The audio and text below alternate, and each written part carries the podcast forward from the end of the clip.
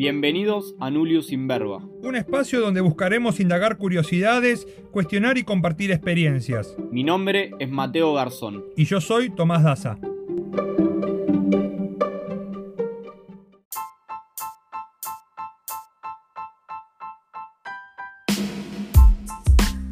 En este segundo capítulo tuvimos de invitado a Matías Gisarelli, más bien conocido como Toti Gisarelli. En esta ocasión charlamos de muchos temas relacionados a la educación formal e institucional, la brecha entre la teoría y la práctica y compartimos experiencias desde nuestra perspectiva profesional. Esperemos que les guste y muchas gracias. Bienvenidos a Nulius Inverba. Estamos esta vez después del éxito rotundo del primer episodio con Toti Gisarelli ¿sí? y con Mateo Garzón, quien es mi socio coequiper en este, en este proyecto que tenemos juntos. En la anterior charla el Garza no pudo estar. Eh, Garza, ¿querés contarnos un poquito por qué no pudiste estar en la última charla y cómo fue tu experiencia ya? Eh, bueno, sí, primero, buenas a todos. Eh, bueno, mi nombre es Mateo Garzón, yo trabajo con tenistas y estuve de gira el último mes, parte de julio y todo agosto, trabajando en Estados Unidos, en Washington. Y bueno, estaba trabajando justo en un caso específico con un chico, un tenista junior de ahí americano, estuvo compitiendo, bueno, a principios de agosto, viste, bueno, el calendario de tenista es más, eh, no es algo tan fijo que digamos las competencias por ahí van, van variando y tuvo un par de competencias y cerramos con una última una de las competencias de Junior ITF. Y bueno, después me volví y ahora me vuelvo, me vuelvo a ir para una gira con otro, otro chico, este ya más grande, eh, gira por Europa y después Sudamérica. Y bueno, estuve ocupado y ahora se pudo armar el, el hueco y poder grabar un capítulo. Bueno, perfecto. Bueno, entonces, como decía, eh, nuestro invitado es, Toti Gisarelli. Eh, gracias, Toti, por tu tiempo, ¿sí? por estar acá. No, gracias por la, invitación. Eh, creo que lo vamos a disfrutar ahí y hablar un poco de, varios, varios disparadores que ya estuvimos hablando en la previa. Así que nada, entusiasmado para, para charlar. Espectacular, espectacular. Bueno, Toti, ¿querés contarnos un poquito qué haces, quién sos eh, no me defino por la profesión. Eh, nada, soy un ser humano muy entusiasta, eh, que entre otras cosas trabajo como, digamos, mi, carrera es ser profesor de educación física, pero no, no me siento definido, digamos, por, por lo que hablábamos antes, ¿no? Por el recorrido académico. Si me tengo que definir o quién soy, pibe de 31 años, no tan pibe ya, de la ciudad de Villa Blanca, que, digamos, tuvo un paso por el, tiene un paso todavía por el deporte, pero la verdad que me, siempre me genera curiosidad el, aprender, digamos, si me tengo que definir de alguna forma. Y actualmente, para, para materializarlo un poquito más, eh, trabajo en un centro de alto rendimiento ubicado en Bahía Blanca, que se llama Dow Center, y dentro de eso soy el director o el project manager de, de un proyecto que se llama Human Performance Lab,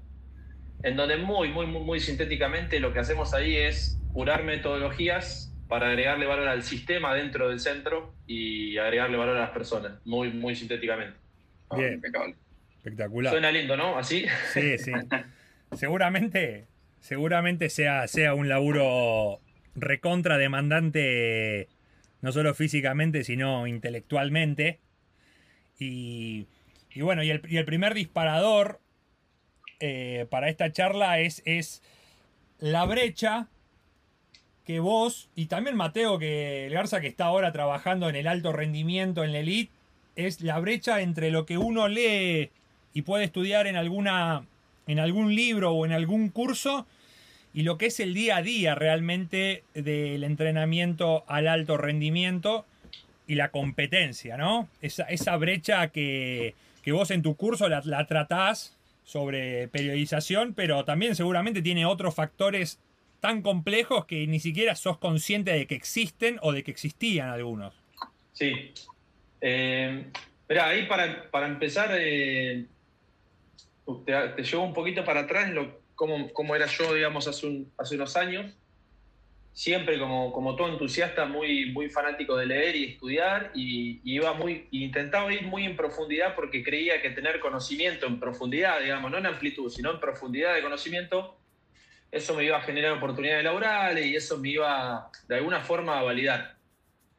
Pero con el paso del tiempo me empecé a dar cuenta que, que casi siempre eh, mis expectativas que tenía de un trabajo, de un entorno, vamos a poner entorno de alto rendimiento, eh, digamos, eran mayores a lo que la realidad me demandaba. Entonces como que me frustraba. Es decir, yo me preparaba, por, explicarlo muy simple, yo me preparaba a subir el Everest y de repente me encontraba con, una montaña mucho menor. Y entonces, por, lo tanto, lo que yo sentía era como que entrenaba mucho, pero no lograba aplicar lo que sabía.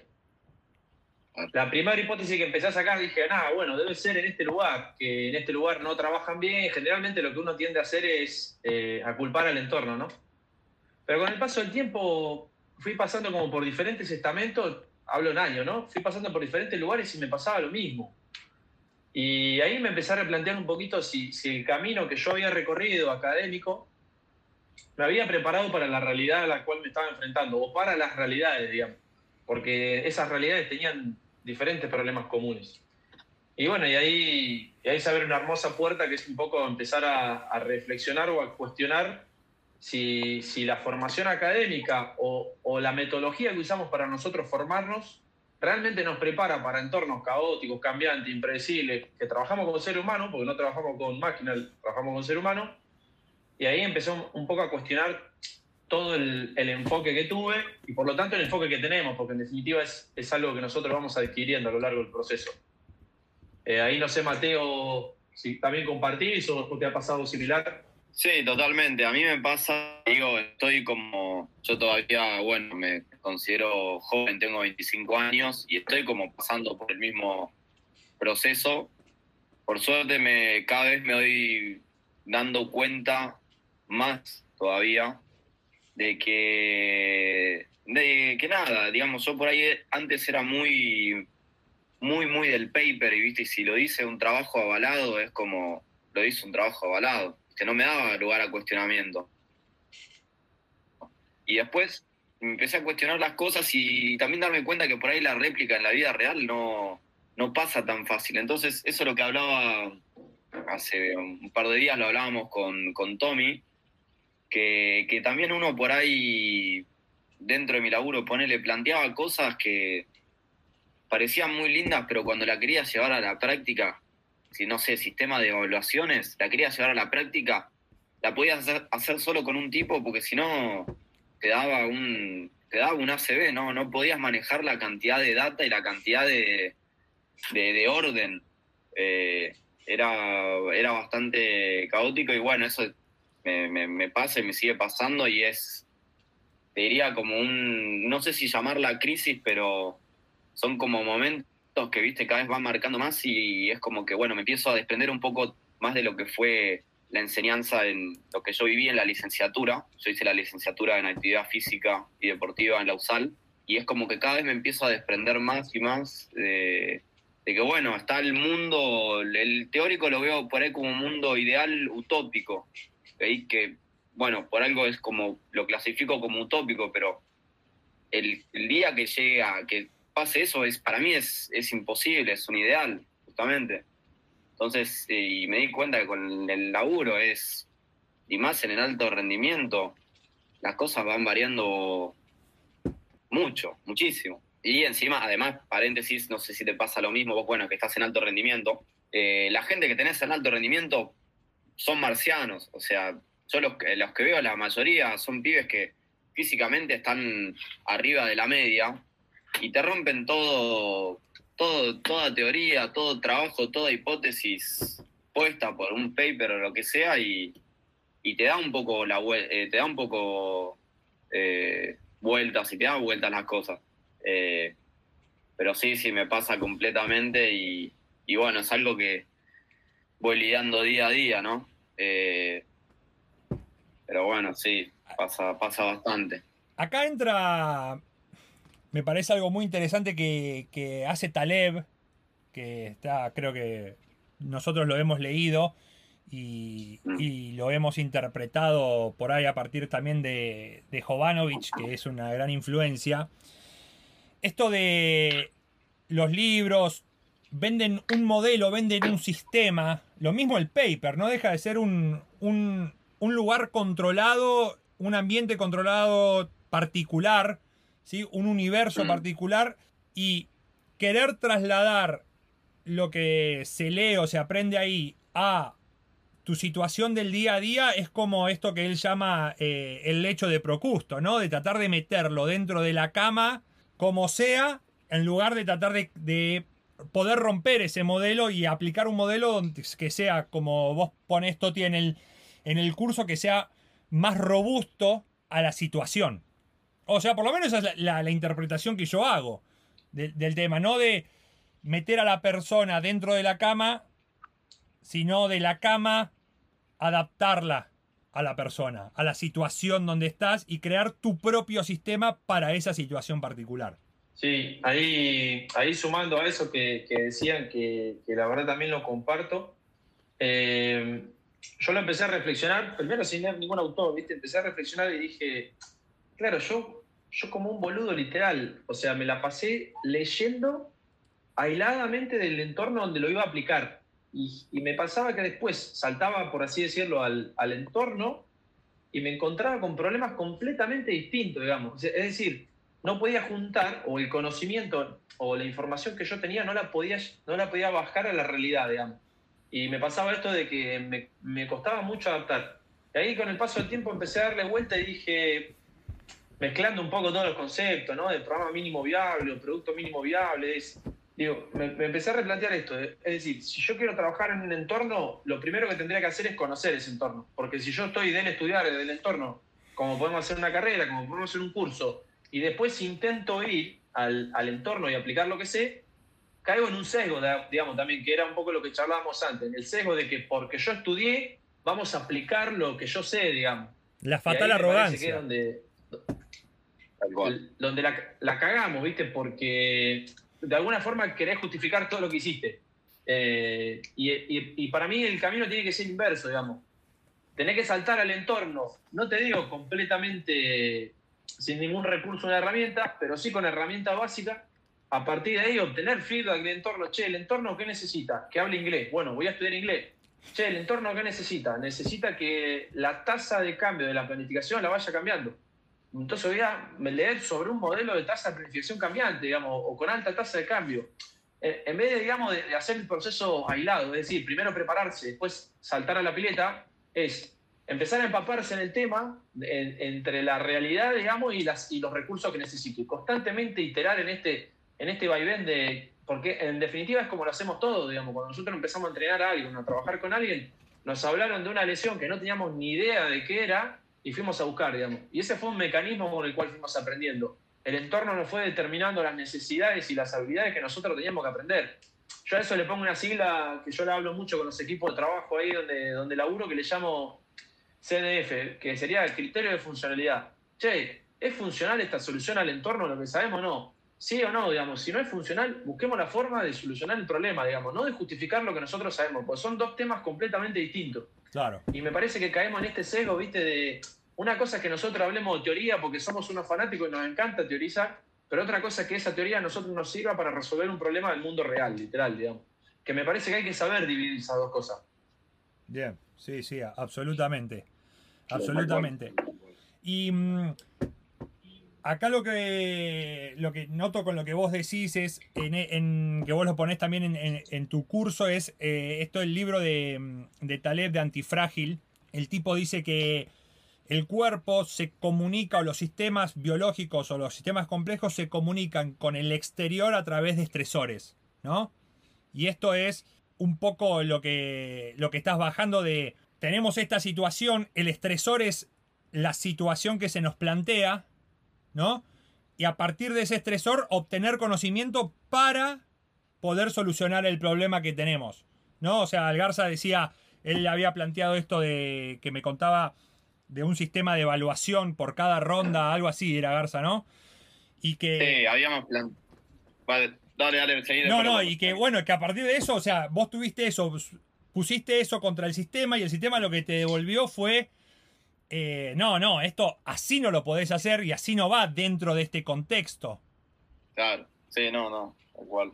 Eh, sí, fue, te diría por ahí hasta llamarlo, justo te iba a preguntar desde esto, Toti. Eh, fue por ahí de un punto de, quiebre, yo le, lo llamo punto de quiebre o punto de inflexión, en sentido donde fue un momento muy preciso donde me di cuenta que me marcó demasiado la cancha de, que, claro, así como las, las, cosas así tal cual como la, la, las, las, leemos, no, no se pueden, más tanto de la teoría, pero llevado a un ambiente acompañado con la logística, ¿entendés? Yo voy, vuelvo a lo que decía Tommy, yo en este lugar donde laburo habíamos planteado un, eh, un sistema de evaluaciones de, de multisaltos como una forma de control, monitoreando eh, tiempo de contacto, RSI, bla, bla, bla. Pero bueno, lo que sí era una buena forma para poder llevarla día a día.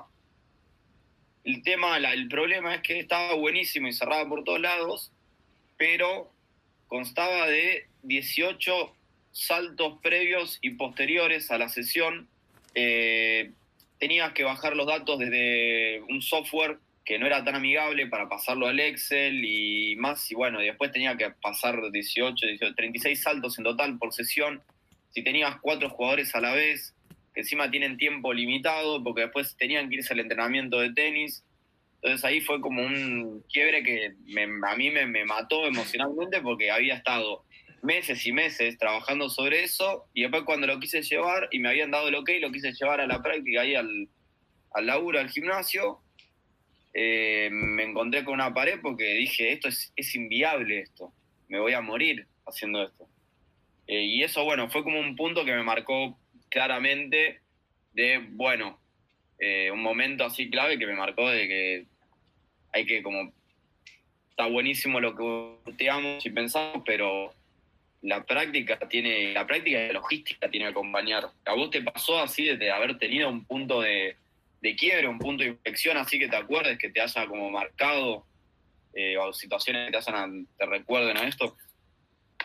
Eh, sí, así de, digamos, de haber hecho trabajo y, chocarla, por así decirlo, porque sí, che, el trabajo en, los papeles estaba buenísimo, o el diseño estaba buenísimo, pero era inviable, digamos. Y yo el otro día, no me acuerdo si el otro día fue que hice un posteo de, de recovery y para mí cuando algo suena lindo, cuando en la oficina ahora donde trabajo, digamos, se plantea un proyecto y cuando suena demasiado lindo, siempre me baso en, en, tres cosas, que una es, bueno, lo fundamenta la ciencia, buenísimo si podemos hacer algo que fundamenta la ciencia.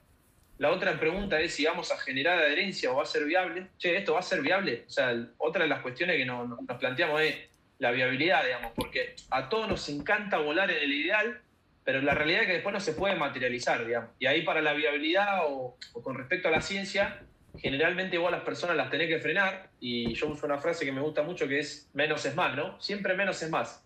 Siempre en una idea menos es más, digamos, porque lo que uno tiene, quiere, quiere hacer es llevarla allá arriba, digamos, sin haberla aplicado, digamos. Claro. Por, eso, por eso a mí me gusta mucho el método, el, el método Lean Startup y un poco lo que plantea lo que se plantea en este libro, decir, che, no hagas un producto ideal o no hagas algo ideal, sino buscas someterlo a prueba lo antes posible, porque eso tiene una, una tasa de evolución y es súper dinámico. Nosotros creemos que lo que planeamos en un lugar no, no sufre cambio, pero lo que sí nos damos cuenta es que constantemente el entorno te, te, te, te va dando señales, digamos, vos ese feedback lo tenés que tomar para mejorarlo. Entonces, a partir de, de, digamos, de la pregunta decís, ¿está respaldado o la ciencia lo puede respaldar? ¿Es viable? Y por último, que me parece que es, es un abordaje un poco más holístico, es, che, ¿qué creen las personas del entorno donde yo voy a aplicar esto? Porque yo puedo saber que hacer levantamiento es bueno, que hacer sentadilla es muy bueno, pero si vos crees que es una cagada o, o, o, digamos, inclusive la persona que a mí me contrata cree que tiene que verlos correr, digamos, uno no puede ir en contra de eso, digamos. Entonces, creo que estos tres ejes uno siempre los tiene que tener presente para tomar decisiones, digamos. O sea, en la toma de decisiones, a mí muchas veces me han dicho, che, Toti, lo que vos estás haciendo no, no está respaldado por la ciencia. No, digo, ya sé que no está respaldado por la ciencia, pero ¿sabés qué? Esto es lo que los demás quieren ver a veces, digamos. Y eso también lo tenés que contemplar, digamos, porque a vos alguien te está dando laburo y ese alguien tiene unas creencias y esas creencias en algún punto determinan lo que vos podés o no podés hacer, digamos. Eh, yo pongo un ejemplo siempre típico, hace unos meses viajé a Colombia, estaban el dueño del club y los directivos mirando los primeros entrenamientos, yo sabía que los estaban mirando para verme a mí, yo sabía que no sabían nada de preparación física o muy poco, pero yo sabía que tenía que vender todo el humo posible y que tenía que, digamos, hacer muchas de las cosas que ellos querían ver, digamos. Y no te lo dice ningún libro de ciencia, che, haz lo que los demás quieren ver. Pero en algunos, en algunos momentos puede ser una estrategia importante, digamos, para, de alguna forma, para validarte a vos, digamos. Porque constantemente cuando nosotros ingresamos en un entorno nuevo con alguien que desconoce, eh, tenemos que usar mecanismos para validarnos, digamos. Era lo que hablábamos hace un rato recién, digamos. A la gente le gusta esto y en algún punto lo hago. Después, en, en, en el momento en el que vos entras en confianza, creo que lo podés ir seduciendo, podés ir haciendo un poco más de lo que vos sabés que tenés que hacer.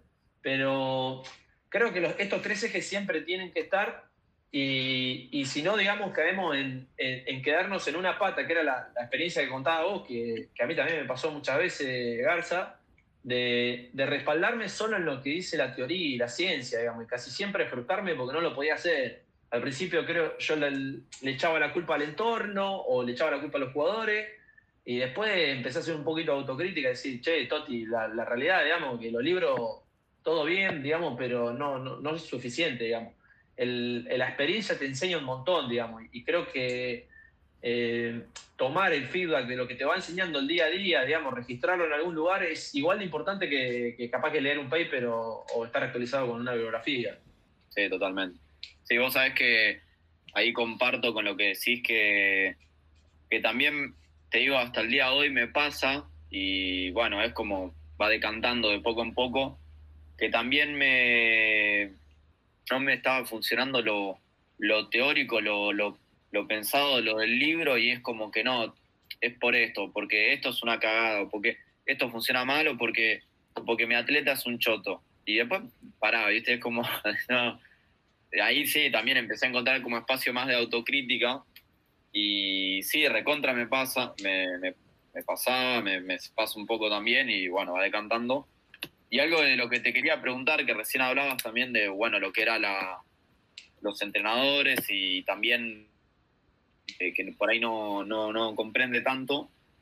Eh, ¿cómo, cómo, hacía, ¿Cómo haces vos para manejarte, digamos, eh, con la gente que tenés por arriba? No sé si vos eh, tenés, digamos, seguramente, bueno, tenés eh, a alguien que te que, maneja o por así llamarlo jefe.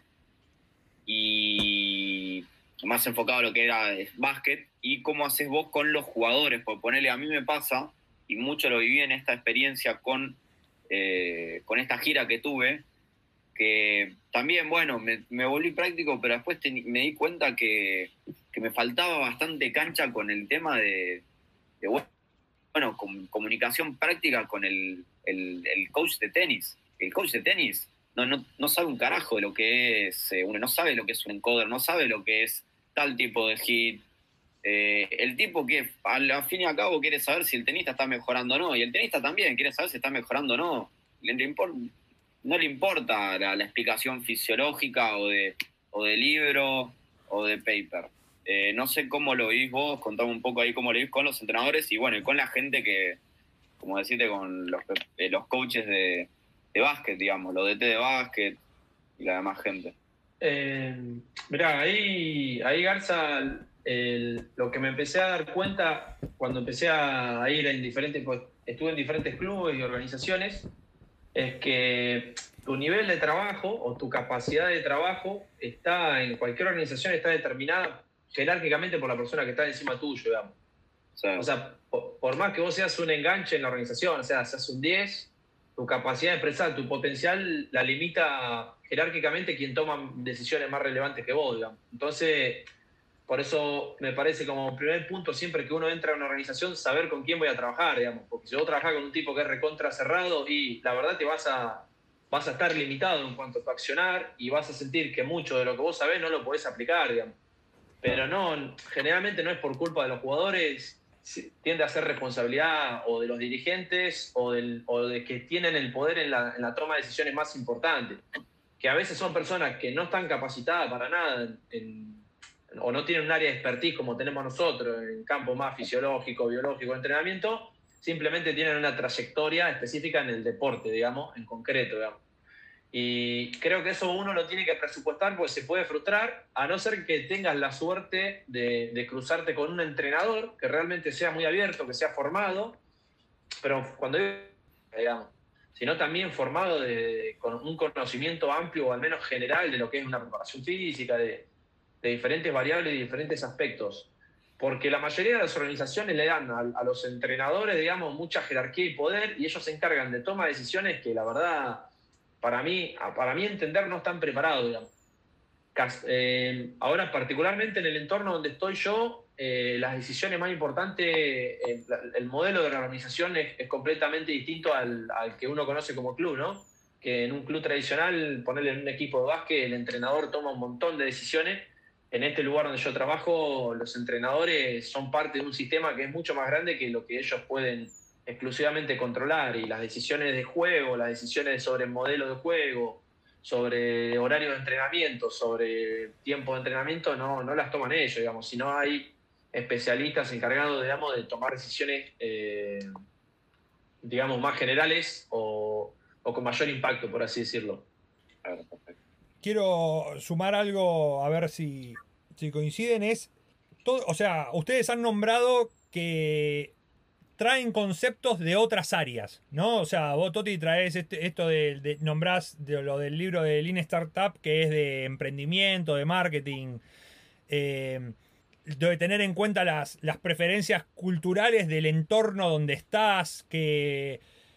Y cuando somos formados o generalmente cuando recurrimos a un libro es solamente se apunta a la parte técnica o científica, entre comillas, del asunto eh, y que hay que lidiar con un montón de cosas que son igual de importantes o más para poder llevar a cabo lo que es el rendimiento deportivo o ya sea el rendimiento de un cliente también personalizado que simplemente busca salud, que hay que adaptarlo, hay que adaptar la situación o lo que nosotros queremos darle a la persona a cómo esa persona se maneja en su vida, ¿no? Y en lugar de, forzarlo a, programas ya establecidos que solo son avalados por tal libro o por tal paper de la ciencia.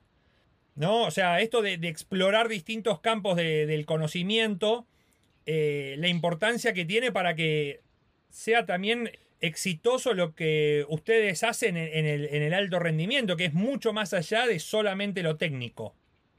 Sí, ahí con respecto a eso, Tommy, mira, se me viene una, charla que, vengo ya, le vengo dando mucha vuelta en la cabeza. De hecho, hay un libro que habla de eso, de, que se llama Range, de David Epstein, el que escribió El Gen Deportivo, que básicamente habla de generalistas versus especialistas. Nosotros por ahí venimos de una sociedad que tiende a hiperespecializarse, que busca la, busca la hiperespecialización y con todo lo que implica hiperespecializarse, ¿no? Porque nosotros sabemos que cuando vos no sabés nada de un tema, tu capacidad para aprender, es lo mismo que le sucede a un atleta. Cuando está, por así decírtelo, muy verde un atleta, mejora muy rápido. Cuando vos no sabés sobre un tema, aprendes un montón o, tu, tu, crecimiento es exponencial. Hasta que en un momento empezás a entrar en una meseta y para vos mejorar como entrenador en este caso, la inversión de tiempo versus el beneficio que obtenés es, altísimo, digamos, perdón. O sea, la, inversión del tiempo, la relación costo-beneficio no te favorece, digamos, porque cuando vos más sabés ya, para mejorar un poco, capaz que tenés que hacer un super curso o tenés que tomarte un año de una formación muy específica para mejorar un 0.5%, ¿no? Considerando que vos tenés una base de conocimiento ya, eh, ya formada.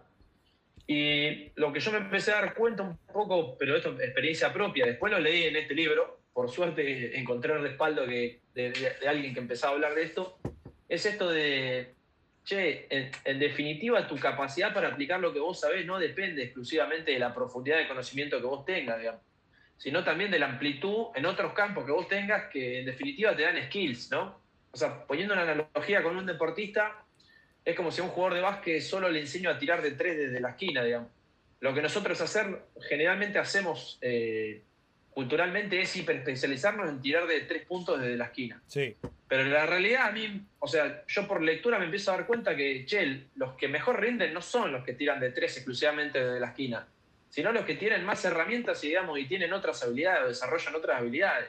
En mucha menor profundidad seguro, pero, digamos, son los que después tienen capacidad de generar un crossing entre diferentes áreas y resolver problemas, digamos, ser funcionales a un entorno que es constantemente caótico y dinámico.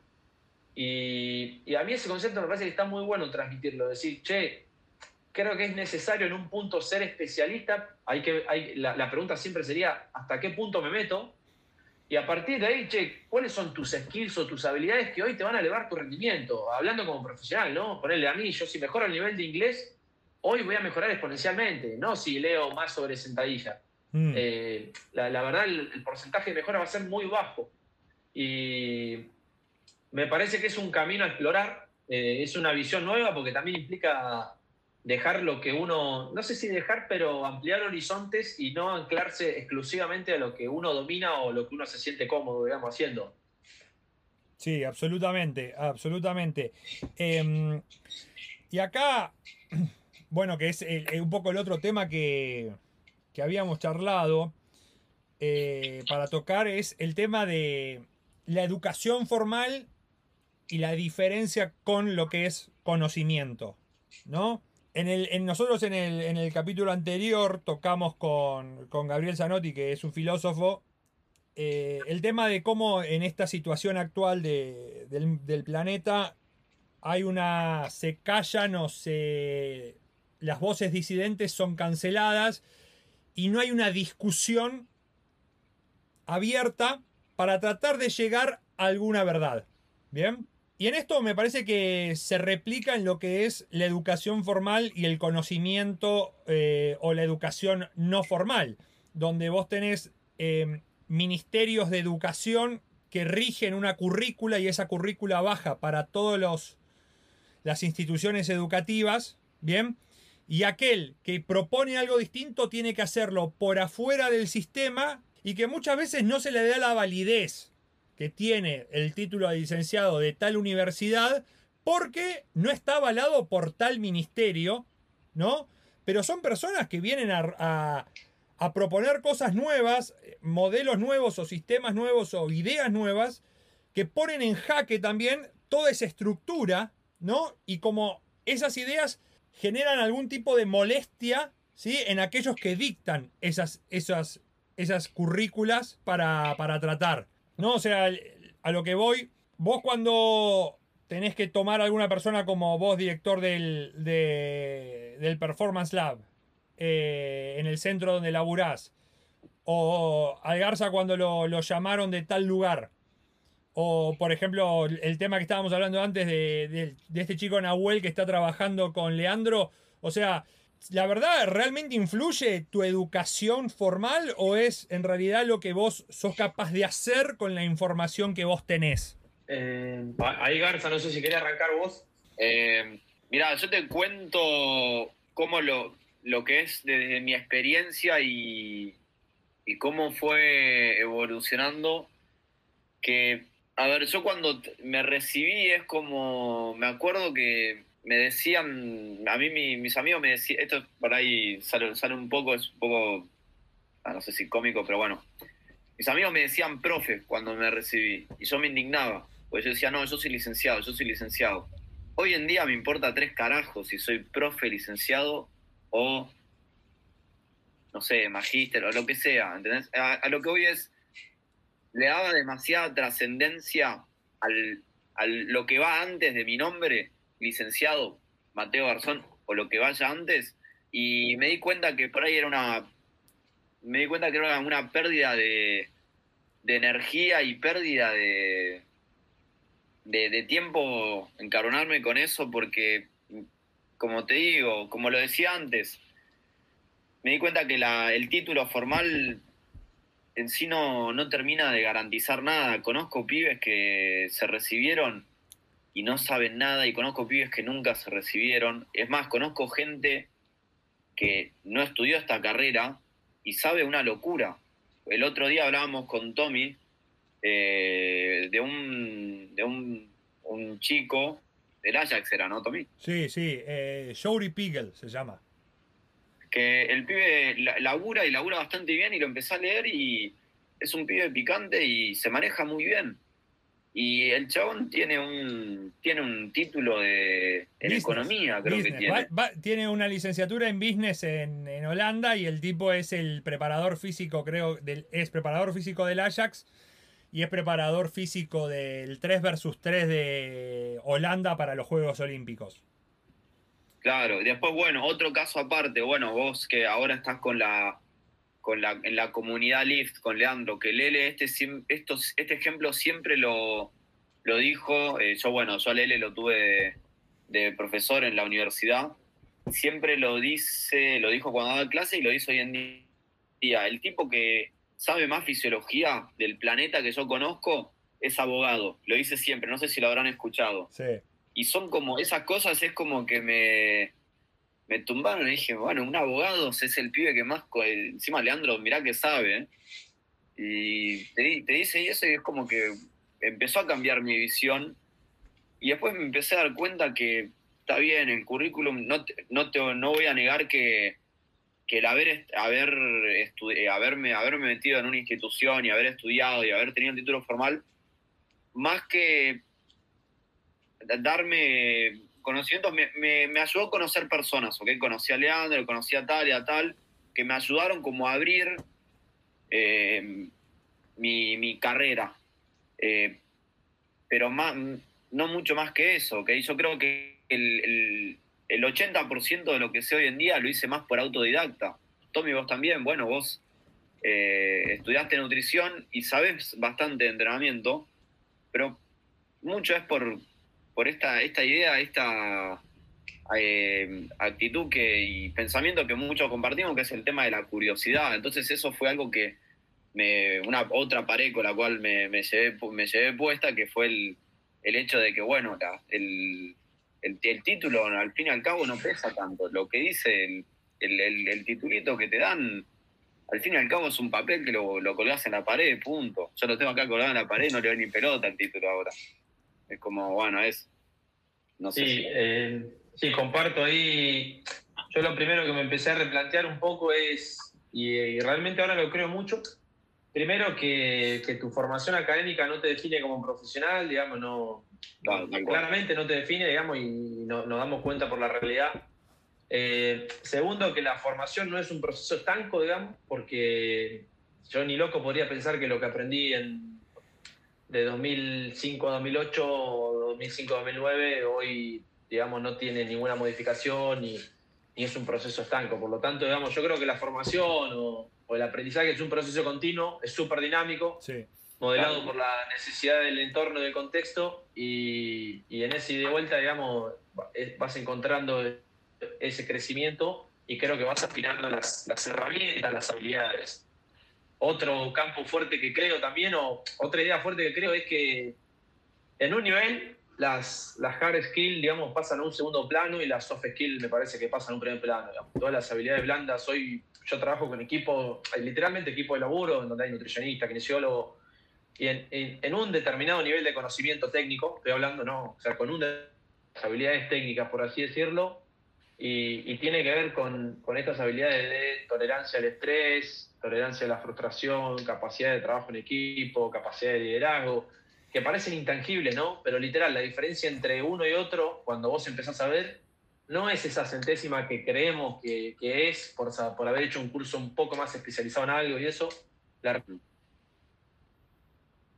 realidad es que yo no, no veo eso, sino que veo que los que emergen o los que mejor performance laboral tienen son personas con un nivel de conocimiento eh, técnico sólido, pero a partir de ahí tiene unas habilidades blandas tremendas, una capacidad para vincularse, capacidad para leer lo que sucede, capacidad para tomar decisiones, capacidad para resolver conflictos. Y, eso creo que difícilmente se aprende en un proceso académico estanco, digamos, y como estamos acostumbrados nosotros. Eso creo que va un poco con la persona y un poco con cómo te va haciendo la experiencia, ¿no? O sea, qué, qué modificaciones vos vas haciendo en tu accionar, porque tu capacidad para aplicar lo que vos sabés no depende exclusivamente de cuándo sabés, digamos. Vos podés saber 10 y aplicar 5 y puede haber otro que sepa 8 y aplique 8, digamos. Y para mí el desafío está ahí, digamos, ¿no? Creo que durante mucho tiempo lo que nosotros quisimos hacer es saber 20, pero sin darnos cuenta que, la tasa de aplicación de lo que sabemos es muy baja, digamos, porque estoy casi seguro que cualquiera de nosotros tres que está acá sabe mucho más de lo que aplica.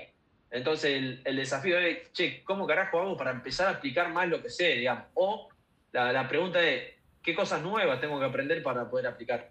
Eh, y, cerrando la idea, digamos, creo mucho que, digamos, que cuando vos te entusiasma algo, eso es un motor, que, el límite lo encontrás vos solo, básicamente. Yo siempre cuento una historia, una historia mía que en un momento ni bien yo arranqué a estudiar, o sea, ni bien me recibí, que tenía 21 años, viste que era pibe, eh, que tenía muchas ganas de especializarme. mi, primer, mi primer curso que hago, viajaba una vez por mes a, Rosario, me gastaba todo mi sueldo en, un curso de preparación física, ¿no? Lo, que ganaba en un mes me lo gastaba ahí.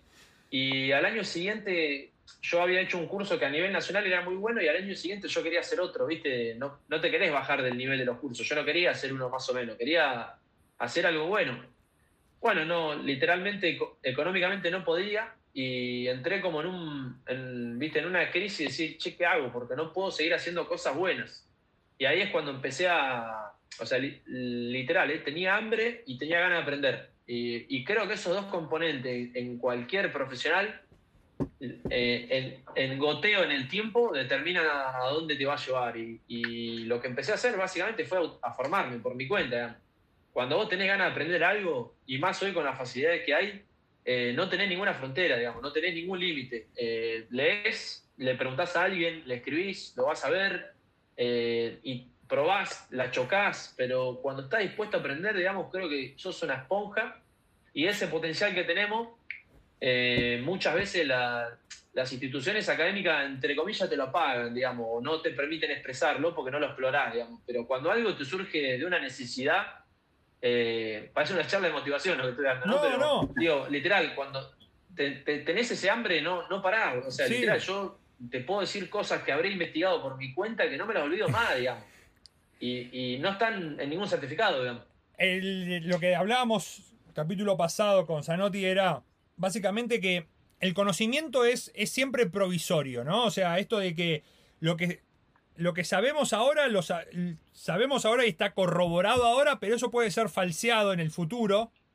Bien, podemos estar equivocados y el estar abiertos a pensar de esa manera, a que podemos estar equivocados, nos, nos predispone a sumar nuevos conocimientos, ¿sí? O sea, a indagar un poco más en otras áreas, traer ese conocimiento y tratar de falsear eso o tratar de, de, de probarlo o corroborarlo y ver cómo podemos mejorarlo y seguramente ahí se va a generar, nos va a generar algo que es, bueno, estaba equivocado, pero estuviste abierto a aprender algo nuevo, ¿no? Y eso me parece, me parece como es sumamente enriquecedor, no solo para, para uno mismo, sino también para, para lo que es el sistema, ¿no? De traer ideas nuevas como traes vos, Toti, o trae el Garza que le, sucede en el, en el entrenamiento del tenis, o lo trae Jovanovic, o lo trae mm, Kir de,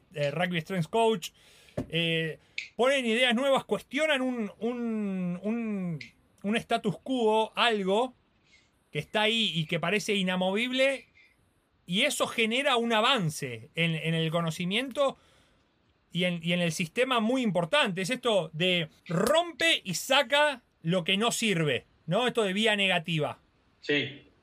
Sí, eh, creo que, lo que pasa ahí, Tommy, es como que lo, incorporamos culturalmente y lo incorporamos, digamos, específicamente de nicho, incorporamos patrones de comportamiento, patrones de planificación, incorporamos patrones. Y como pasa toda la vida, cuando vos incorporar un patrón es, muy difícil que lo juzgues, salvo que en algún momento te plantees, digamos, evolucionar. Y, creo que todo esto nace a partir de decir, bueno, che, tengo que evolucionar. Yo a veces contaba en, algún curso, contaba un sistema de combos que una vez se me ocurre, pero todo nace a partir de un problema, digamos. Es, che, un problema te está haciendo ruido y, creo que viene por ahí esto de cuestionar, reflexionar y buscar una solución. Porque este problema que, es muy común, ahora metiéndonos un poco más en el nicho de, planificar, de invertir tiempo, en un momento a mí me estaba volviendo loco.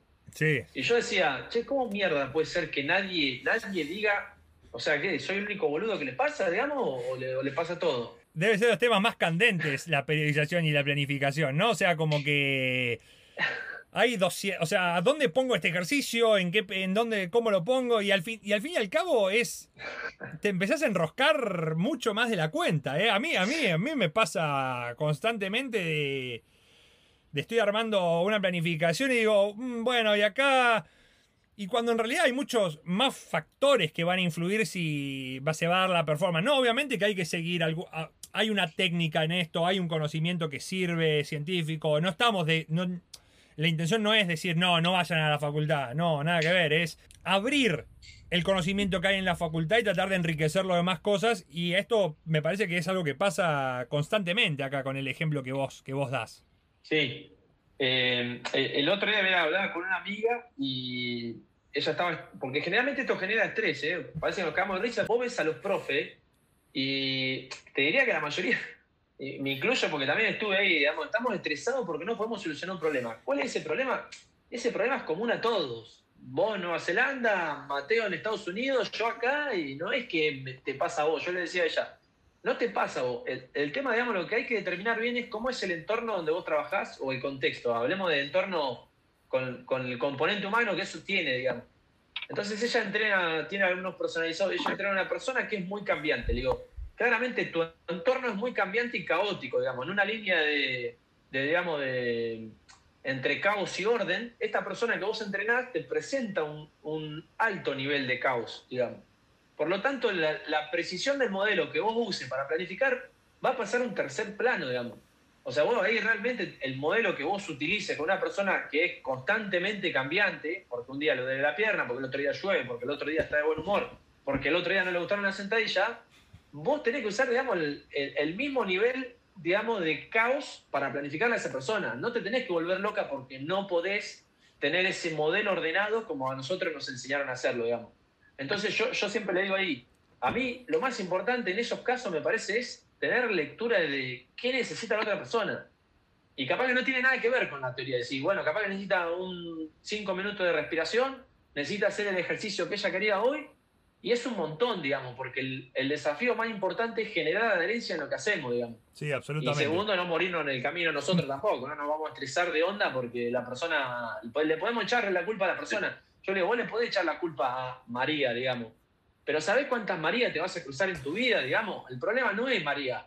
El problema es el modelo, con el enfoque con el que lo estamos abordando, es el problema. Claro, sí, sí, sí, absolutamente. Es, es, es, romperlo, pero romperlo realmente en la cabeza y, adaptarlo a la situación.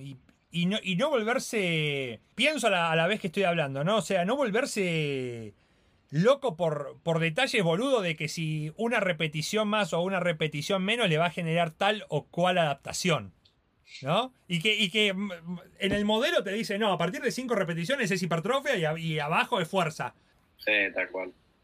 Vos sabés eh, que a mí, bueno, justo con esto que hablan de del volverse loco, yo soy una persona que me, enrosco solo muy fácil, con muchas pelotudeces cada vez menos, pero bueno, me pasa. Y a donde laburo, eh, en Sport Lab, eh, pasa que tenemos todos los para evaluar. Tenemos eh, fotocélula, GPS, eh, plata, alfombra de contacto, plataforma de fuerza, encoder, de todo. Y armando todo lo que era el sistema del protocolo de evaluación para la pretemporada, me encontré en un día que dije, ¿qué carajo evaluaciones para velocidad? Y nos metimos, viste, en todo lo que es el, desarrollo del perfil de fuerza, eh, velocidad, potencia de, de Morin. Y me enrosqué con eso y me seguí metiendo y y terminé un día con un compañero viendo las fórmulas que usaban para calcular la resistencia del aire y dije, ¿cómo carajo estoy acá? Y ponele que lo resuelvo, ¿qué va a cambiar? ¿Entendés? Porque bueno, está bien, saqué esto, ¿de qué me sirve? De nada, o sea, me estaba, estaba en un detalle muy, en el detalle del detalle del detalle, ¿entendés? Y ahí me di cuenta y fue como un choque, dije, bueno, me estoy como sobreahogando, o sea, tengo todo y, le estoy queriendo sacar demasiado y me estoy ahogando en un vaso de agua. Y me estaba generando un estrés del, del carajo. No sé si a vos, Toti, te pasaba, pero es como que en un principio me, estresaba cuando tenía poco y ahora que tenía mucho no sabía aprovecharlo bien y me terminaba ahogando y estresando de, la misma manera y, y, pasaba un poco esto que, decían, que me, me, me enroscaba en, el, en cosas boludas que viendo en la práctica, eh, por ahí ese detalle no, no cambiaba en nada, nos servían un dato más en la planilla y punto. Y el costo de eso fue 20, sí, 20 días seguidos de estudiar cualquier boludez que, bueno, no, tampoco que son boludeces, pero cosas que no tenían tanta importancia en la diaria, en la preparación del tenista. Eh, pero sí, eso pasó bastante. Eh, empatizo con vos porque también he, pasado, por, suerte, digamos, ahora cada vez lo, veo más lejos, pero sí lo identifico con mis compañeros de laburo, o sea, lo, identifico mucho. Mm. Y uno de los ejercicios que siempre intento hacer, digamos, sobre todo ahora por el rol que, que, tengo en el trabajo, digamos, porque si yo, me, si yo, digamos, que soy el project manager de ese proyecto, me enrosco con algo, digamos, pierdo, lo que me tiende a pasar es pierdo perspectiva en lo que tengo que hacer y dejo de ver el global de, de proyectos o de tareas que hay que hacer, digamos. Después, en, los que se puede bucear en profundidad, se bucea en profundidad, pero sin nunca perder de vista el objetivo. Y casi siempre los, digamos, lo, lo, que les pasa a los profes, a los kines, a los, es, es buscar precisión en el modelo, digamos, o buscar profundizarlo en el modelo, digamos. Y generalmente yo lo que me doy cuenta es que eh, el, el, impacto que tiene eso en mayor rendimiento, la verdad, si lo tiene, es mínimo y el costo que estamos pagando en la inversión de tiempo es altísimo. Digamos. Entonces digo, ah, en una relación de, de costo-beneficio, yo, yo, yo, ahí es donde yo le digo a los profes, ya muchachos, acá en este tema estamos entrando porque a ustedes les gusta eso, pero son dos temas aparte, digamos. Si querés, juntémonos a charlar sobre un café y hablamos de eso, y vos me contás toda esa cebada que te encanta, pero para el problema que nosotros queremos solucionar no sirve para un carajo, muchachos. O sea, por eso ahí, conmigo han hecho ese ejercicio hace mucho y, yo ahora lo hago mucho, digamos, ejercicio. Che, muchachos, pará, pará, pará. Estamos ahí, en ese momento, estamos volando en una nave espacial, digamos, y todavía no pudimos despegar la carreta, digamos. Los entiendo y tienen toda la razón del mundo, digamos. Pero vayamos siempre, por eso siempre uso frases tipo lema que me hacen, porque yo también a veces quiero volar, ¿eh? O sea, me, pasa. Pero como tengo el rol de, a veces liderar el equipo, si vuelo yo nos vamos toda la mierda, o sea, literal, no, terminamos haciendo nada, no materializamos nada y ¿sabe qué? Digamos, nos quedamos hasta las 5 de la mañana eh, hablando, hablando, sobre... sí, no, y, y, no, y no llegamos a la acción. Y, y, ahí a mí me gusta usar mucho una, también otro lema que es ponerse en marcha versus actuar, ¿viste? Y el ponerse en marcha para mí es todo lo previo a, ejecutar, digamos. Muchas veces pasamos demasiado tiempo poniéndonos en marcha, que decir, che, planeando, diciendo vamos a hacerlo esto, vamos a hacerlo lo otro, vamos a hacer lo otro. Y siempre mi frase es, muchacho, actuemos. Después vemos si lo mejoramos. Muchacho, actuemos, digamos, en la palabra. Y actuemos no, pero pará, lo que nos va a dictar lo que podemos hacer o con el nivel de profundidad que lo podemos hacer es lo que sucede en la realidad, digamos. Dejemos de idealizar. Y, bueno, es, para mí es un ejercicio que hay que hacerlo siempre en la. Si, si trabajas con un equipo, hay que hacerlo siempre en las reuniones. Y si no, es una frase que tengo intencionada yo en la oficina que dice ponerse en marcha versus actuar. Y, otra que, pega un poco lo que dice Jovanovic, ¿no? Eh, eh, precisión versus significancia, digamos. Che, estamos queriendo ser precisos. Me estoy yendo a la mierda, estoy queriendo volar la nave espacial, porque eso es otra conversación aparte, digamos que es, te diría que es el problema más frecuente que se ve y lo que más estrés genera en las personas, porque yo lo, o sea, ahora intento siempre tomar perspectiva de verlo afuera, lo que más estrés genera es que la mayoría, digamos, eh, los estresa pensar en el ideal versus pensar en lo que estamos haciendo. No, pero la teoría dice, eso es, eh, volviendo a la frase, ¿no? Eso es el ideal, digamos, o lo, que, lo que hablamos al inicio de la charla. Ese es el ideal, está hermoso, digamos. Pero ahora vamos pasito a pasito, digamos. Cuando cumplamos esto, o sea, si llegamos a esto, después nos meteremos en esto. Y si llegamos a esto, después nos metemos en esto. Y si llegamos a esto, después vamos a entrar en eso que a vos te gusta, digamos. Pero posiblemente, que te diga, no vamos a entrar nunca en eso. Es que es la realidad, digamos. No, y vos sabés que también a mí me pasa y caigo en eso porque también es como, suena, caigo como si fuese en una tentación, porque te digo, yo en el laburo mío tenés todos los chiches para jugar y vos decís, bueno, pará, le, quiero sacar jugo a todas estas cosas, usemos todo esto. Y tengo a todos los, viste, a, la, los tenistas de, top level, y vos decís, bueno, y tengo el, el escenario ideal, pero es como digo, bueno, termina siendo, eh, y al final, al final al cabo, bueno, terminamos cerrando, el, el es terminamos cerrando las, el tema de las evaluaciones, y al principio, como decir, ya no me acuerdo bien el número, pero decirte que habíamos planteado 15 evaluaciones, 12 evaluaciones, era una barbaridad. Y lo que sacábamos ahí con todos los chiches era buenísimo. Pero después nos reducimos a, a 6, 7, o sea, se, se dividió a la mitad. Eh, y ahí, ahí entramos un poco más en, razón, por suerte, pero fue, no te voy a negar que el costo en el medio lo, lo pagamos caro, sí, viste, días que yo no, podía estar tranquilo. Eh, pero eh, Mirá, ahí en analogía con eso, a nosotros nos, pasa con el GPS, nosotros usamos el sistema este australiano que se llama Catapult. La verdad que es un chiche hermoso, te metes y, y podés dedicar toda tu vida básicamente a eso y, no te va a alcanzar. Y, y, en las reuniones siempre surgía, bueno, pero ahora vamos a empezar a ver esta variable, esta variable, esta variable. Y la pregunta siempre es, muchachos, tomemos los datos que nos permitan tomar decisiones. No acumulemos datos por acumular al pedo, digamos, porque acumular datos por acumular o ver y mirar y mirar, mirar por mirar, está buenísimo. Pero yo creo que la información tiene que ser, el nivel de información que uno tiene que tener, tiene que ser el óptimo que permita tomar decisiones o, los datos que mejores decisiones te permitan tomar, sabiendo que eso va a ser un modelo, sabiendo que el modelo tiene margen de error, pero garantizándonos que los datos que nosotros estamos contemplando o mirando son los datos que, entre comillas, describen más lo que nosotros queremos ver.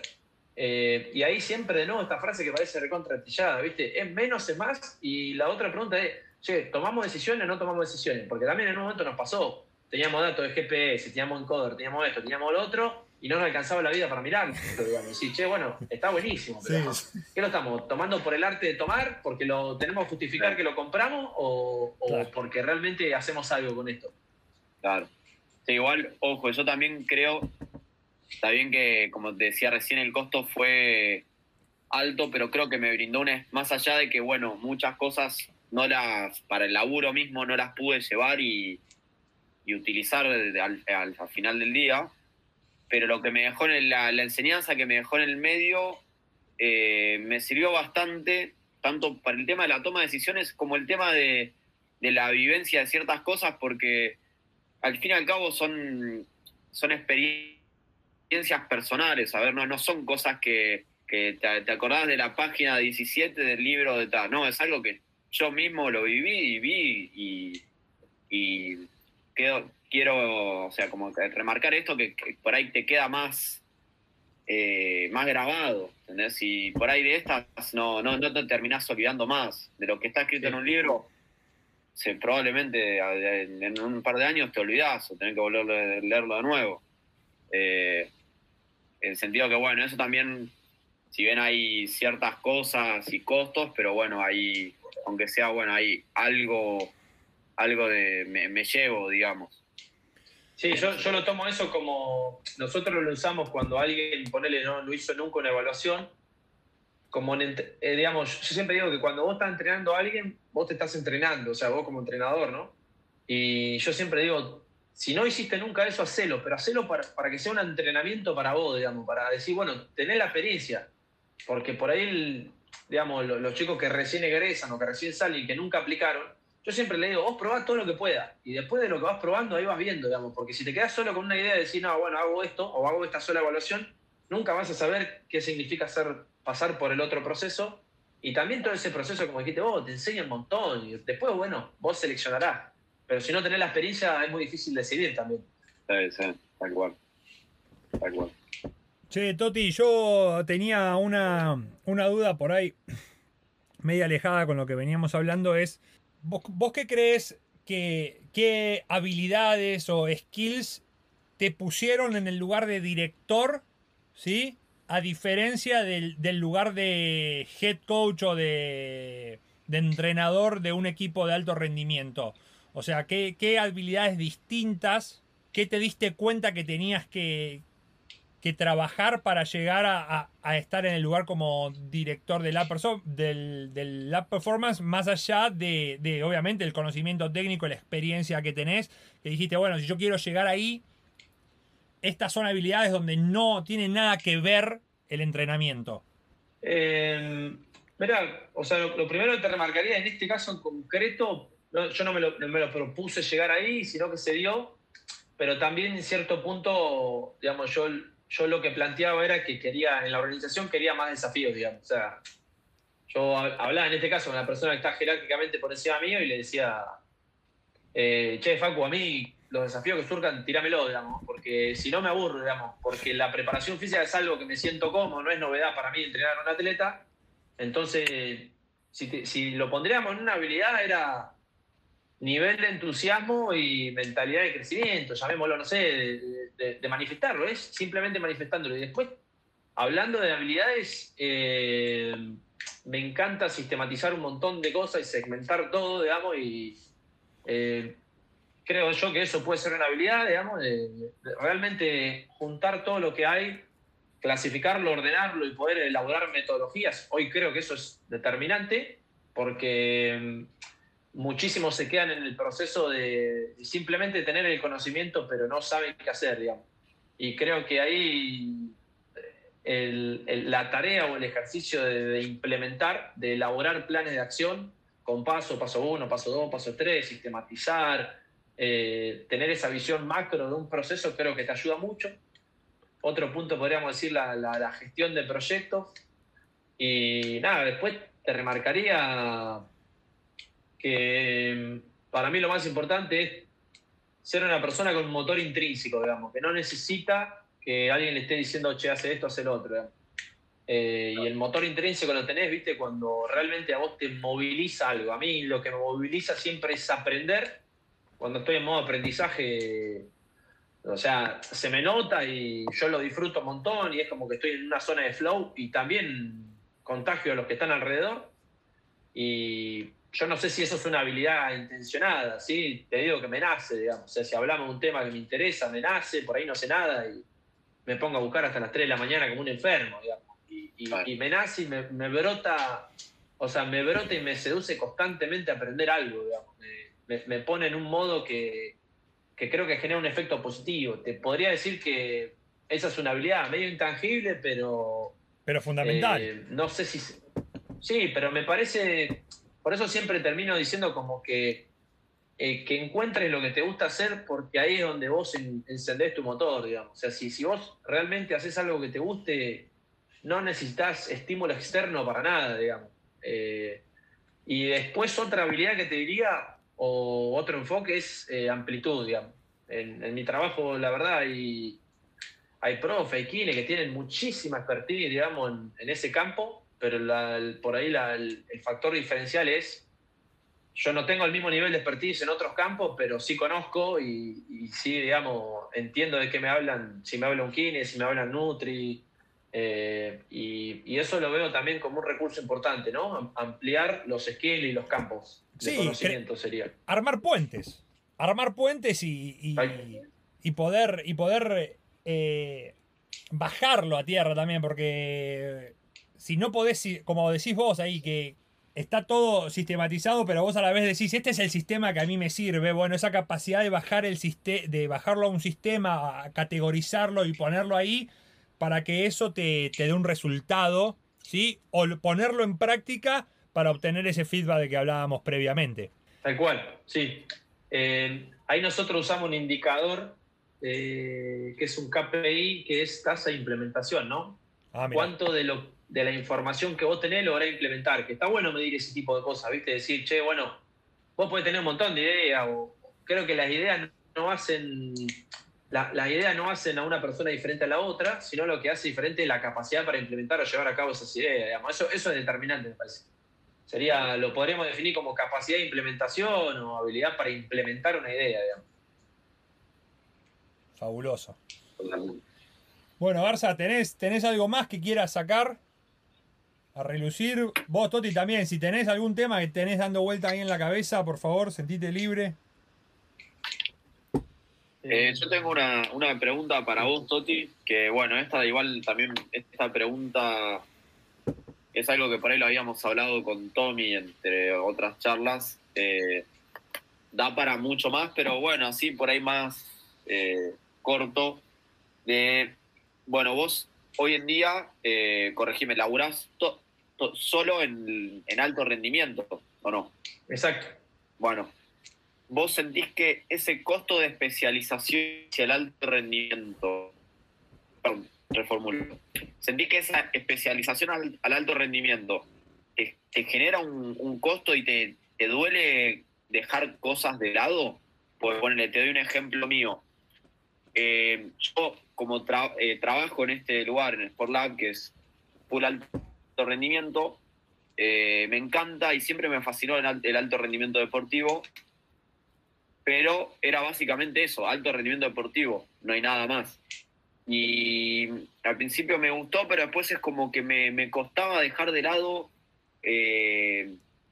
ponerle el entrenar personas que por ahí no, no buscan alto rendimiento, me sale este ejemplo ahora, pero digo, entonces yo seguí con, con clientes míos, ok, yo también a, la vez de paralelo tengo clientes míos que laburo de forma independiente y es una forma por ahí de equilibrar esta idea de que del costo que genera para mí de la especialización, no como algo malo, sino como que bueno, está bien, te estás especializando en algo, evidentemente eh, dejas cosas de lado. Y a mí es algo que me cuesta por ahí, viste, eh, cerrarme en algo porque a la vez quiero saber todo. Creo que es algo, eso es un problema que, no sé si problema, pero bueno, algo que tengo y, me pasa. No sé si a vos te pasa lo mismo, eh, vos que, bueno, estás muy abocado al alto rendimiento.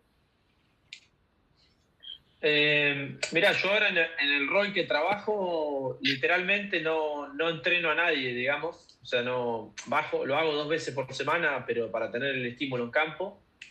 Trabajo mucho con el staff, digamos, del equipo profesional, pero en sí yo trabajo para toda la organización eh, en, el, rol que cumplo. Y, y, toda la organización implica a los que están sentados en la oficina y, y básicamente un mundo bastante macro. O sea que ese problema hoy no lo tengo y lo que te podría decir casi siempre estar en, alto rendimiento es que yo siempre me lo tomé porque a mí me, resultaba un desafío trabajar con atletas profesionales y cosas.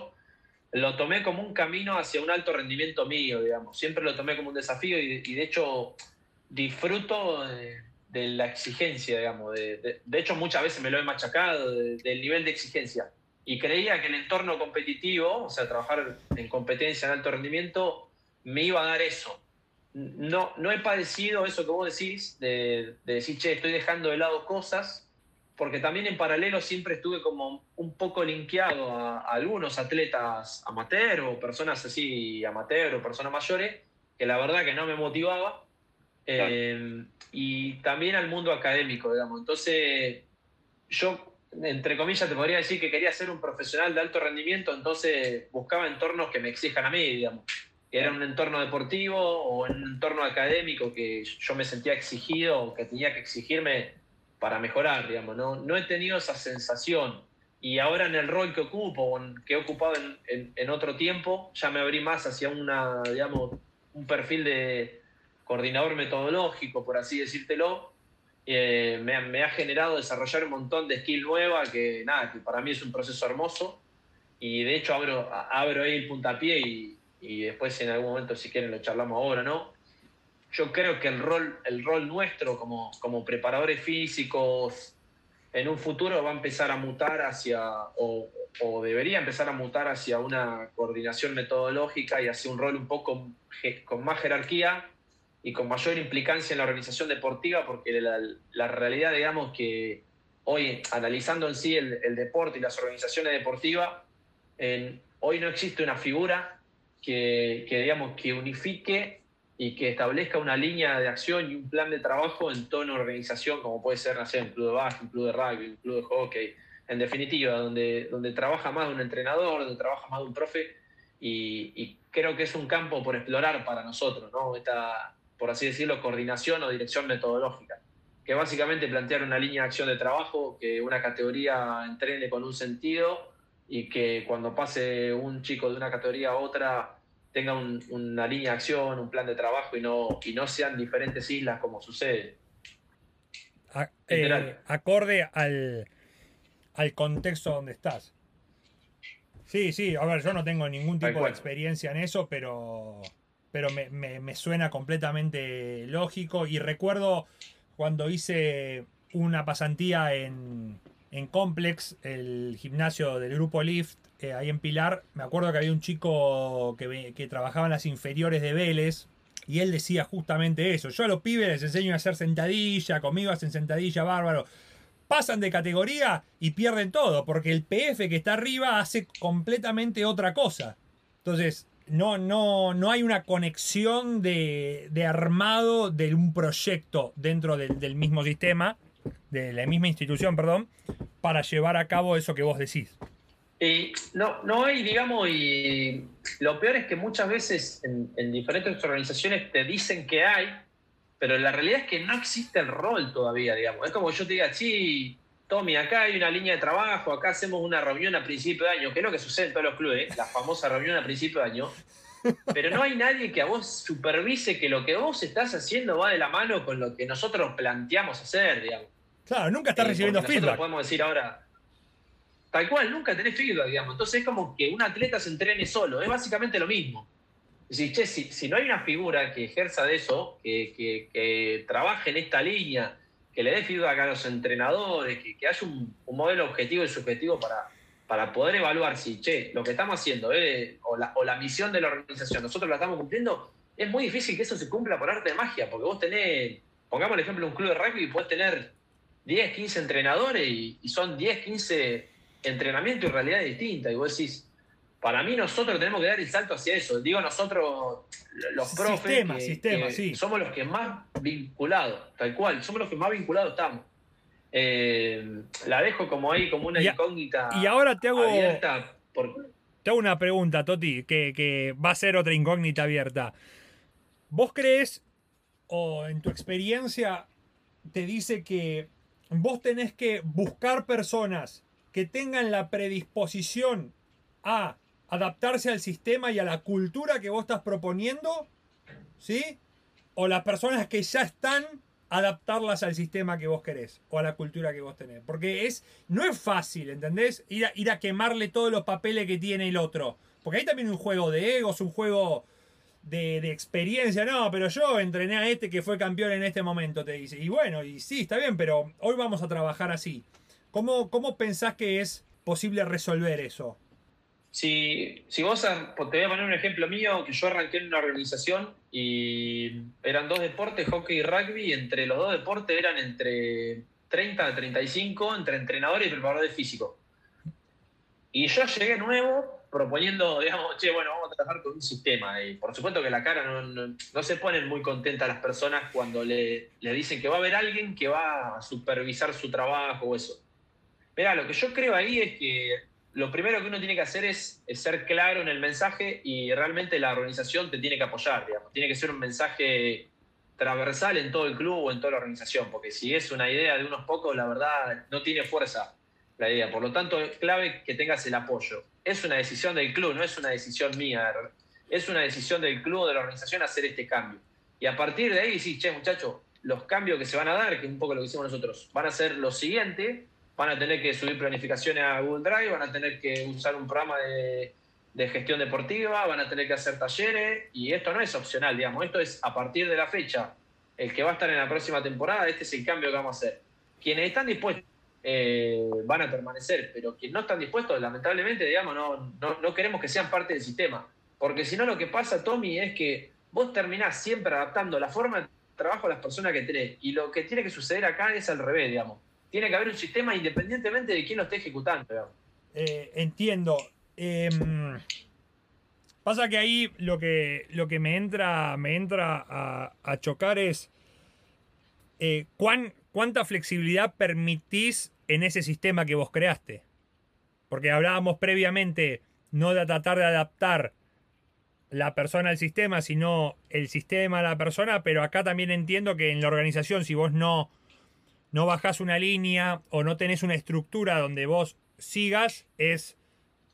Te, terminás siempre dando vueltas alrededor de cómo captar el sistema, cómo perfeccionar el sistema, ¿sí? Y nunca tenés algo para avanzar y eso que vos decías de hacer, actuar, y en lugar de quedarte planeando y teorizando sobre lo que podría ser para poder acomodarlo. Lo digo como una, como una reflexión de una lucha constante que uno debe, que tiene en esto de, bueno, no, no, quedarse con el sistema y que es esto lo único que funciona, pero a la vez no podés estar dando vueltas todo el tiempo y necesitas accionar. Sí, eh, ahí creo que cuando vas a hacer un cambio de esos, yo siempre pienso que lo que tenés que generar es, una evolución y no una revolución, porque se arma un quilombo hermoso, si no. Sí. Pero ahí creo que hay que ser muy estratégico con los pasos que, en los que se hace, digamos, y ahí mm, tenemos esta frase, ¿no? De menos a más, que es prioritario para nosotros, y con el tiempo creo que a medida que se van alineando las cosas, las mismas personas que no van acorde al sistema quedan expuestas, digamos, ¿no? ¿no? sé si me explico. Eh, eh, el, mismo sistema... No se pueden adaptar. Tal cual. Eh, y, se evidencian solo. Lo bueno de que cuando hay un sistema es que las personas que no van por ese lado, completamente no van por ese lado, siempre planteamos dos cosas. Che, bueno, Tommy, a vos no te parece bien esto que estamos haciendo, pero la realidad es que nosotros lo miramos con una perspectiva holística para el club. Si vos tenés una propuesta superadora, y presentala, digamos, porque es la realidad. Vos decís, no, quiero cambiar este ejercicio. Bueno, pero para cambiar ese ejercicio tenemos que cambiar todo el bloque. Y para cambiar todo el bloque tenemos que cambiar toda la, coordinación de horario del gimnasio. Y para, cambiar eso tenemos que cambiar todo de la realidad. Lo que pasa es que vos siempre lo mirás desde la perspectiva eh, de, tu grupo o que te modifica vos, digamos. Cada entrenador no piensa en el global, piensa en el grupo que entrena, nada más, digamos. Piensa en la quinta que tiene. Pero tiene que haber alguien que piense en todos. Ah. Y, eso es parte de construir un sistema. Genial. Bueno, Toti, eh, la verdad que ha sido un gusto. Yo te había, bueno, te había conocido ahí en, tu curso, que lo vi por diferido, pero un placer hablar con vos. Muchas gracias por tu tiempo, por tu predisposición. Eh, esperamos que esto te sume algo y sacar nuevas ideas, por lo menos a mí por lo, ya me quedó la cabeza bastante reventada porque esto es lo que me gusta, que trabajemos un poquito más las neuronas, como decías vos previamente a que arranquemos a grabar, esto de que te cansaste de, publicar sobre sentadilla y ya está, la sentadilla la sentadilla, ¿no? O sea, de tratar cosas nuevas, de ideas nuevas, ir un poquito más allá. A veces sonarán descabelladas, pero es parte de, parte de aprender. Tal, cual, ahí, sí, sí, yo, yo, lo disfruté mucho también. Eh, las próximas que surjan, por supuesto, me sumo. Eh, digamos, de darle vuelta a las cosas que, generalmente en el cotidiano no te metes y creo que acá se encuentra un, una, versión 2.0 de, lo que hacemos, de la realidad en la que, en la que laburamos. Así que nada, gracias a ustedes dos también. Sí, yo, Toti, también te quería agradecer por el tiempo y la disposición. La verdad que creo que estas charlas son las que a mí personalmente, las que más me suman eh, en mi experiencia y también formación, porque yo creo que estoy constantemente formándome y, estas charlas así más distendidas, viste, que no se habla más de, cosas más reales, digamos, bajar y sobre todo que sea más distendida, viste, no que sea una charla formal y hablar de, un tema, de un manual de, entrenamiento, digamos, esto, esto creo que está bueno y, lo, y las experiencias que vos contás, sabiendo, eh, por así decir, la cancha que tenés encima, eh, la experiencia que tenés con todo el tema de entrenamiento y alto rendimiento y que nos cuentes desde tu experiencia, me parece que está muy bueno y suma y, ojalá que bueno, sume a, la, gente que está escuchando y, a mí sobre todo, a mí me suma un montón y está bueno que sea así desde un lado no formal, digamos. Eh, la verdad que me parece que está muy, muy peor. Así que muchas gracias, Toti. Gracias, Mateo. Bueno, Toti, para, terminar, eh, ¿dónde te puede encontrar la gente? Ya sea redes, tus cursos, ¿dónde los pueden ir a buscar? Eh, si te quieren consultar o mandar un mail, tirá, hacete, hacete chivo. No, lo, que publico que, que, de a poco va mutando el perfil ahí, me da un poco de miedo porque está mutando mucho. Tengo miedo que un día no subir más cosas de entrenamiento, subir, terminar subiendo cualquier cosa, que va, a ser lo que va a terminar pasando. Me la estoy viendo venir. Eh, en la página profe-tosti Gisarelli, tiro el chivo ahí. Perfecto. Eh, ahí es donde publico un poco y me comunico. Creo que nos conocimos también por ahí, así que nada, me parece copadísimo el espacio que, que plantearon. Eh, dejo de tirar chivo ahí, me parece muy, muy copado el espacio, lo, lo super banco, síganlo haciendo, si hay que hacer más fuerza, hacemos más fuerza, que se, que se difunda, digamos, porque esto no, por ahí no se ve en ningún libro, digamos, ¿no? y, y yo tampoco, por supuesto, lo puedo decir en, en, todos los cursos porque me echan a la mierda, ¿no? Pero eh, la gente no te va a querer escuchar, obvio, ¿no? Donde le derrocas un paradigma te, te miran con cara rara, yo cada tanto lo hago, pero sutilmente. Eh, pero creo que se necesitan un montón esos, estos espacios. Así que nada, enhorabuena por la iniciativa, me parece súper copado y me engancho al, al, al, próximo que hagan, lo que sea, digamos, cuenten conmigo. Espectacular, espectacular, Toti. Muchas gracias. Todo, pa, estamos muy contentos, estamos muy contentos, manijas. Eh, no sabemos cada cuánto sacaremos un episodio, no sabemos a quién vamos a entrevistar, es más o menos así. La producción detrás de, detrás de, detrás de escena trabaja... Sí trabaja por tiene contactos por distintas partes. Así que pueden surgir de, de cualquier lado. La, el primero fue con un filósofo. Hermosa incertidumbre, me encanta esa incertidumbre. Es la esencia de cosas. Y es bueno, es, es, lo que planteamos con el, con el nombre, básicamente, digamos, que no hay. Sí. No hay nada, no hay nada escrito, digamos, no, no hay nada, no hay una estructura ni, ni algo así pactado bien sistemático, sino es como ir que, que, vaya, que vaya fluyendo, digamos. Que fluya. Me encanta. Bueno, Garza, eh, vos estás viajando. ¿A dónde estás viajando, Garzú? Y mañana, eh, perdón, mañana no, el miércoles a la mañana eh, estoy yendo a. Hago Buenos Aires, Ámsterdam, Ámsterdam, Madrid. Vamos, todavía no está decidido si estoy un par de días ahí en Madrid, y después me voy a Alicante o Barcelona, que hacemos ahí, estoy con el chico con el que voy, se llama Camilo Hugo Carabelli, chico de 21 años, eh, muy bueno, está a 200 y pico del mundo, proyecto para, diría que top 100, eh, juega un huevo, físicamente es un animal, y bueno, hacemos base ahí unos días, eh, ahí en España, después tenemos un torneo una semana en Braga, él juega toda gira de Challengers. Eh, para el que no entiende, bueno, en, los ATP Finals, ATP 500, ATP 250 y después están los Challengers.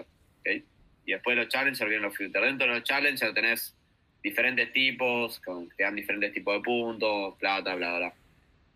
Juega uno ahí en, en, en Braga, en Portugal, y después de ahí nos vamos a la gira sudamericana, eh, que es Lima, dos semanas en Santiago, y no sabemos, porque todavía no está publicado oficialmente, si después volvemos a Lima y después Buenos Aires, Brasil.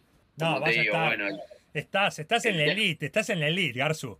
El, el, tenis, el tenis es así, va, como te digo, el calendario es. Depende si perdés, cambiante. ganás en primera Imagínate, ronda. Si el calendario Sí, no, además es como te digo, si el calendario es cambiante, imagínate las decisiones de cada jugador, que está bien porque este pibe también está haciendo una gira hace un largo tiempo y es como que Así está que viendo, viste, que, que hace. El podcast bueno. también tiene la esencia, la esencia de, de, de, de, tu trabajo, la incertidumbre pura. Sí, sí, bueno, tremendo. Creo que no hay. No bueno, sabe dónde va a estar mañana, imagínate. No, es totalmente, ¿eh? Pero te. Lo manda, se si sube sos, un avión si y va.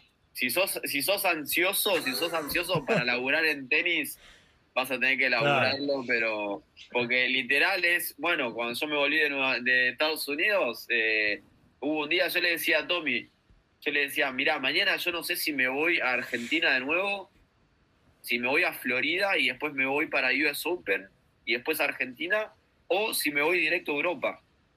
Yo tenía un vuelo al día siguiente, no sabía cuál de esos tres destinos iba a ser. Tremendo.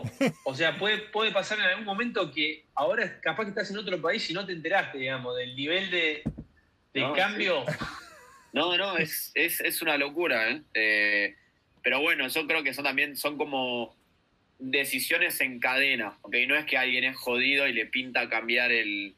Un tenista es jodido y le pinta cambiar y se caen todos, sino es como que se modifica el calendario, porque como te digo, el, el, ATP por ahí publica o baja algún torneo más con esto de la pandemia. Y partir de eso el tenista va decidiendo qué le conviene también por, por tema eh, de plata, porque hay muchos también que hay gente que le ponen plata por ellos, entonces, y eso va desencanando y nosotros somos el último en la cadena, y es como te dicen, bueno, mañana vas a tal, no, no, al final vas a tal, no, bueno, te venís para acá. Y, y cuando te dicen la de las giras no te lo dicen un mes y medio antes. Yo cuando me fui a Estados Unidos me dijeron, ¿tenés visa? Sí. ¿Tenés pasaporte renovado? Sí. Era un lunes. Bueno, eh, mañana te vas para Estados Unidos, seis, eh, seis semanas. Dije, bueno, vamos, vamos a ver qué pasa. Bueno, bueno, Garza, un, un, lujo. La verdad estás viviendo excelentes experiencias. Bueno, Toti. Sí, la verdad que suma. Muchas gracias. De nuevo, ya te dije gracias como 300 veces, pero realmente que te haya sumado para nosotros, yo hablo, bueno, perdón, hablo por mí, para mí es un, un lujo. Eh, y nada, estaremos en contacto. Seguramente si surgen algunos otros temas así delirantes, te vamos a contactar y tendremos que charlar. ¿Lo que querés que te diga? Lindo que me tenga como referencia el tema delirante. Che, para el tema delirante. bueno, mil gracias, la verdad. Eh, aportar gracias, chicos. Nos ayudas un montón. Gracias. Dale, mi, gracias a ustedes y bueno, síganle metiendo rosca, me, encantó lo que hacen. Así que bueno, les mando un abrazo grande y gracias por compartirlo conmigo. Gracias, gracias. Bueno, Arzu, buen viaje, amigo. Cuídate. Eh, voy a estar hablando con la productora a ver cuál es el siguiente. Dale. Abrazo.